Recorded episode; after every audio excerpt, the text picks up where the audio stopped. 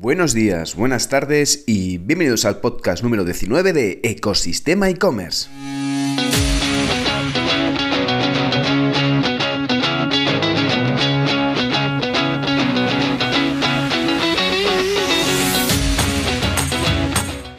Podcast donde tendrás a tu disposición todo relacionado con el mundo e-commerce, herramientas, trucos, noticias, emprendimiento y muchísimo más para crear tu tienda online o hacer crecer la que ya tienes. Soy Javier López, consultor de e-commerce y director de ecosistemaecommerce.com, la plataforma donde podrás encontrar todo lo que necesitas saber sobre el apasionante mundo del comercio electrónico. Y antes de empezar con el programa de las noticias de hoy, vamos a por la frase del día. Una visión sin la capacidad de ejecutarla es probablemente una alucinación, dicha por Steve Case, cofundador de AOL. Y muchas veces, ¿qué nos pasa? Que nos ponemos metas inalcanzables, ya sea por recursos, tiempo, y ocurre a veces que nos frustramos toda opción que trabajes debe ser alcanzable en tiempo, en forma que puedas afrontarla y ya sea, pues eso, con equipo externo o con equipo interno. Y sobre todo, que el esfuerzo que vayas a realizar merezca la pena. Que no sea algo que no tengas medido porque para probar cosas sin sentido a veces perdemos el tiempo en esas cosas que vamos a llamarlas aventuras que realmente no te van a aportar beneficio cuando tienes una lista de pendientes que sí que te van a dar frutos. Así que con la lista de noticias que tenemos hoy, espero que puedas estar bien informado de lo que está pasando a tu alrededor en el mundo del e-commerce. Sin más tiempo que perder, comenzamos.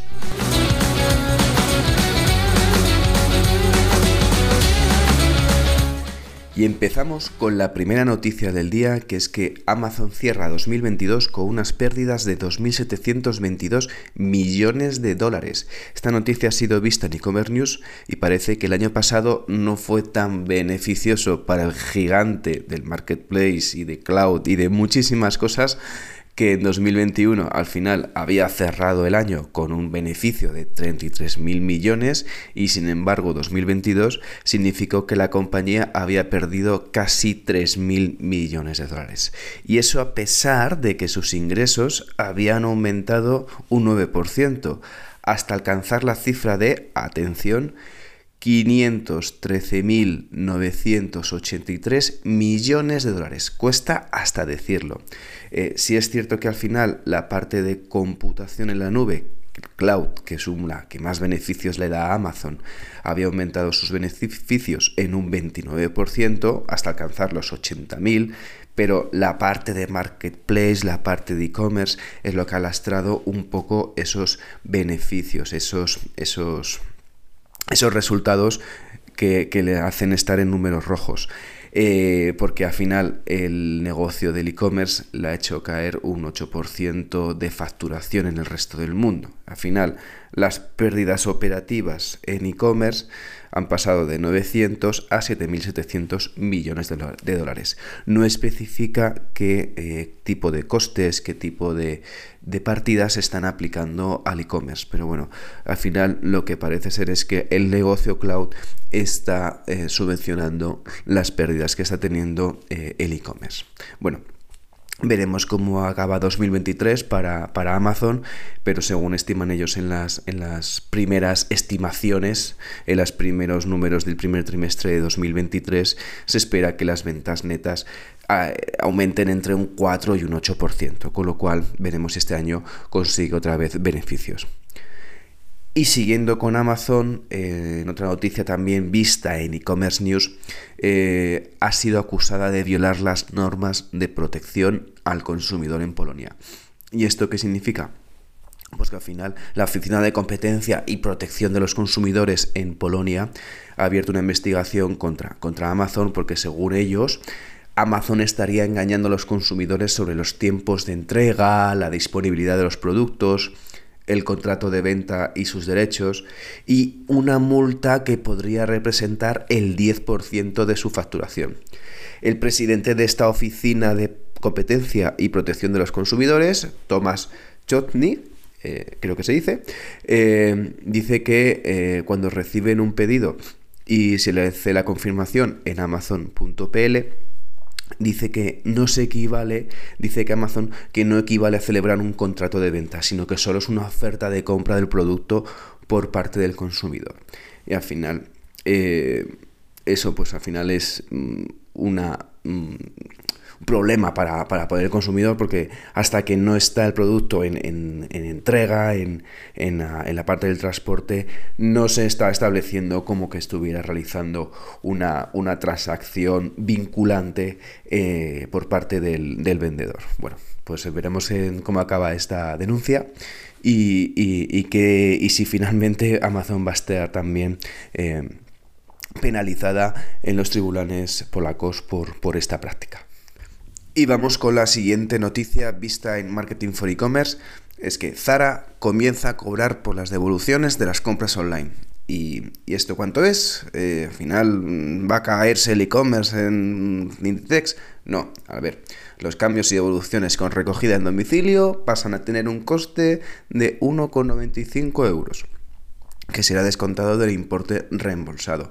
Las devoluciones que se realizan en tiendas físicas o en puntos de entrega al final van a seguir siendo gratuitas. No solamente van a ser aplicadas en Zara, sino también en otras compañías del grupo Inditex como son Pull&Bear, Stradivarius y Berska, en la misma modalidad. Esto ya se estaba aplicando en algunos países de Europa en, como pilotos desde el año pasado, desde abril, cuando arrancó esta prueba y va a ser incorporada ahora en 30 mercados, incluida España. Al final, ¿qué sucede? Que el tema de las devoluciones es un tema muy sensible dentro del mundo e-commerce, en la que muchas mm, tiendas pues mm, se resisten a cobrar las devoluciones, sobre todo porque hay estudios que dicen que debido al tema de eh, pagar o no pagar por una devolución, influye en el 77% de los consumidores a no realizar un pedido si tienen que pagar ellos mismos la, devolución. Bueno, ya hay compañías como Trading que están pagando, que están haciendo cobrar, perdón, están haciendo cobrar a sus clientes por las devoluciones y, bueno, siguen teniendo, aumentando la facturación año a año. Eso depende de la estrategia, depende de cómo lo gestiones o depende del pricing o, o de lo que haya estado haciendo con tu e-commerce. Y vamos con otra noticia vista esta vez en Marketing for E-Commerce, que es que OpenAI presenta ChatGPT Plus, un nuevo plan de pago que amplía las ventajas de la inteligencia artificial por 20 dólares al mes. Ojo que este plan de momento solo está disponible en Estados Unidos. ¿Y qué va a permitir este pago? ¿Qué, te va a dar de más? Porque ahora mismo ChatGPT es de es, de, es gratuito. Pero bueno, eh, se está hablando, se está rumorando mucho de que va a haber un plan de pago para el uso de ChatGPT con nuevas funcionalidades, etcétera, etcétera. Bueno, lo iremos viendo. De momento, este plan de pago de 20 dólares al mes lo que va a permitir es que eh, permite a los usuarios que incluso en las horas de pico de más consumo, en los que se suele a veces tener problemas de acceso o caídos de saturación de la web, puedan acceder. Eh, dicen que la velocidad de respuesta será mayor y que podrá accederse de forma prioritaria a nuevas funciones y mejoras. Bueno, al final ChatGPT lo que ha dicho es que va a seguir ofreciendo acceso gratuito a la herramienta y que mm, este precio de suscripción permite ayudar a respaldar la disponibilidad de acceso gratuito para tantas personas como sea posible bueno, veremos qué tal va funcionando y, si realmente ver esas mejoras o esos accesos prioritarios si merece la pena pagar los 20 dólares al mes.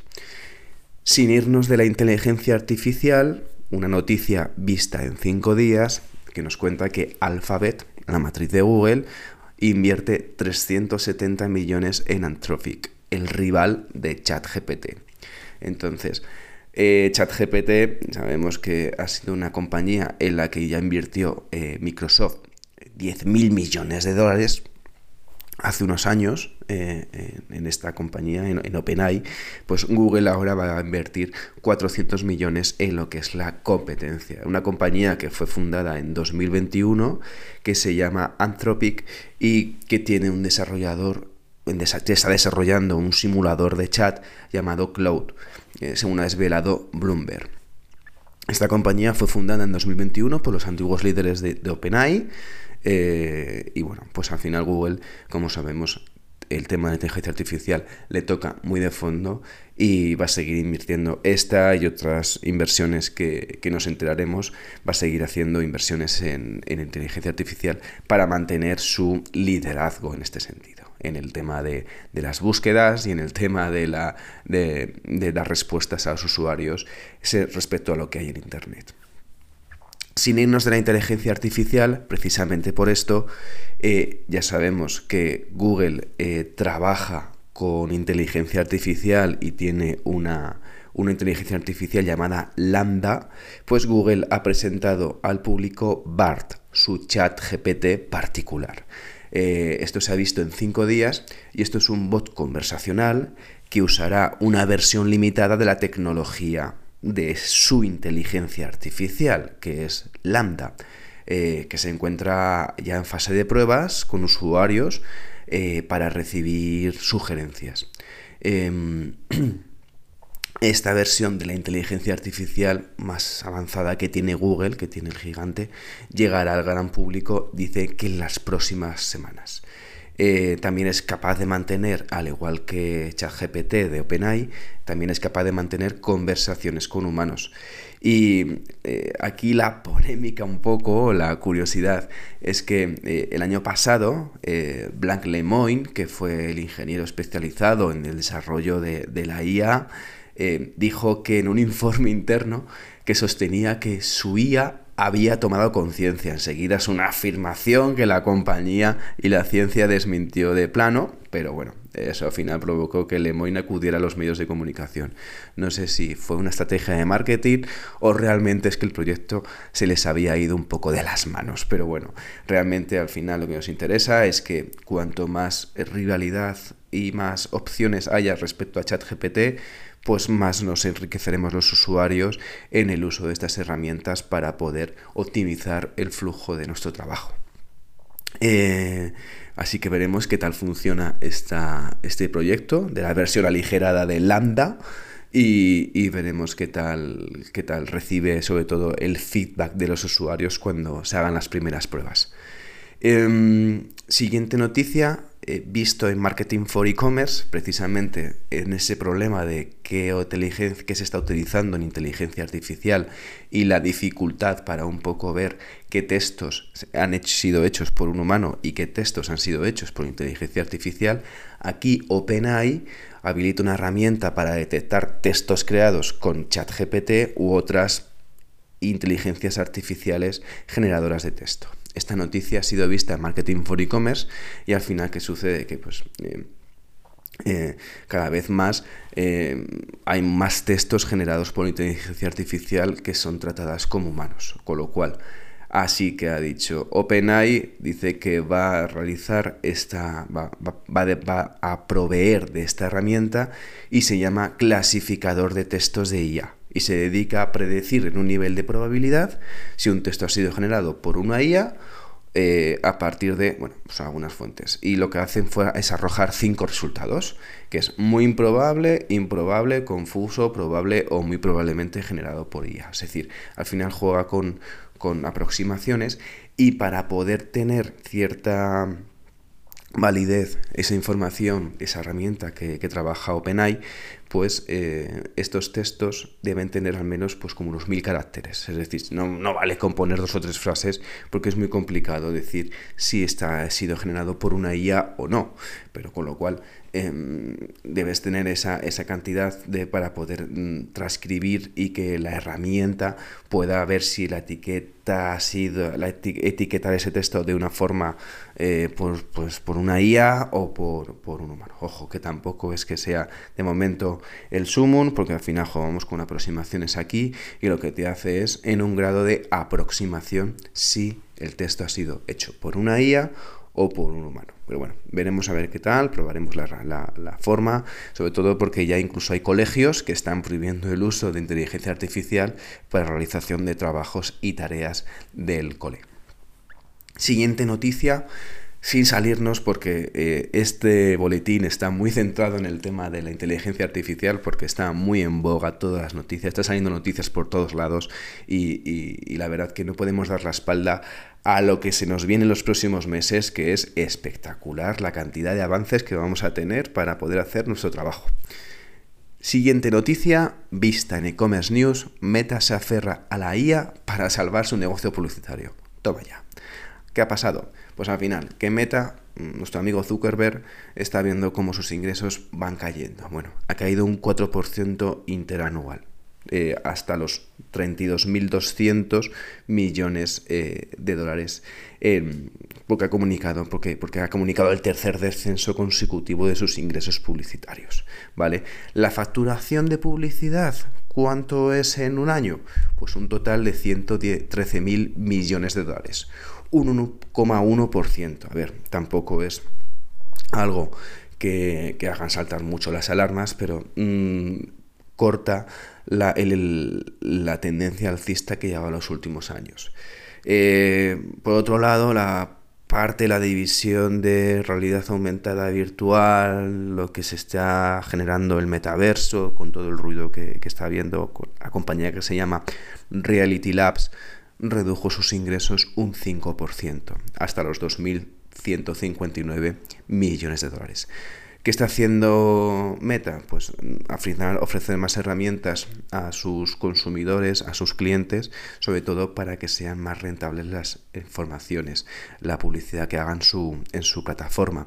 Entonces está contando con inteligencia artificial para aumentar y realizar sugerencias a los anunciantes que permitan mayor número de conversiones. De hecho, según ha explicado la compañía, el uso de inteligencia artificial ha permitido a los anunciantes conseguir un 20% de conversiones más en comparación con 2021. Bueno, veremos qué otro tipo de plataformas o qué otro tipo de herramientas está trabajando el negocio de Zuckerberg para poder un poco mejorar, porque al final muchas veces muchos e-commerce la parte de Facebook pues no les funciona, a pesar de los datos que arroje la compañía.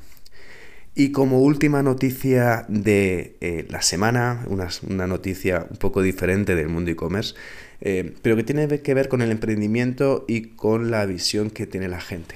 Al final, mm, ¿vosotros beberíais vino en lata? Eh, porque hay una marca catalana que se llama Cena, que ha hecho, ha hecho esta noticia, ha salido en Cadena Ser y es, eh, me hace mucha gracia un poco la, la declaración de, de, su fundadora, de, de, de, la, la, presidenta de, la compañía, que dijo, mm, me esperaba hostias por todos lados y hemos crecido un 285%. Al final, ¿qué sucede? Pues que en Estados Unidos el vino en lata, aunque en España lo veamos una aberración, el vino en lata está empezando a crecer gracias a que al final la patente de una bodega australiana para recubrimiento interno para aluminio se acabó, fue acabó a los 10 años, entonces 10 años después de haber lanzado esa bodega, ese, ese invento con la, lata, con la lata para proteger y para conservar mejor el vino, se acabó la patente y puede usar por todo el mundo, entonces el vino en lata pegó un boom en Estados Unidos brutal. Pues mm, la marca Cena es una de las firmas que está, que está viendo en, la semana de Barcelona de la Vine Week, eh, ha salido con la idea de, eh, exportar y de vender vino en lata. Pero bueno, para algunos les puede parecer una aberración, para otros la verdad que es que si ya bebemos tinto de verano en lata, puede ser que la siguiente evolución puede ser eh, tinto normal en lata. Pero bueno, veremos qué pasa. Y hasta aquí al final las noticias más importantes del mundo del e-commerce de la semana. Así que espero que te hayan servido de valor y solo puedo decirte que muchísimas gracias por llegar hasta aquí y sobre todo por escuchar el podcast. Ya sabes, como siempre, que si te has quedado con ganas de más y estás pensando en crear una tienda online o quieres hacer crecer la que ya tienes, echa un vistazo a ecosistemaecommerce.com y allí podrás contactar conmigo. Por último, ya sabes que si además valoráis con 5 estrellas este podcast en la plataforma donde lo estés escuchando, yo os estaré infinitamente agradecido. Así que gracias de nuevo y nos escuchamos en el próximo episodio de Ecosistema e-commerce. Que tengas muy buen día. Adiós.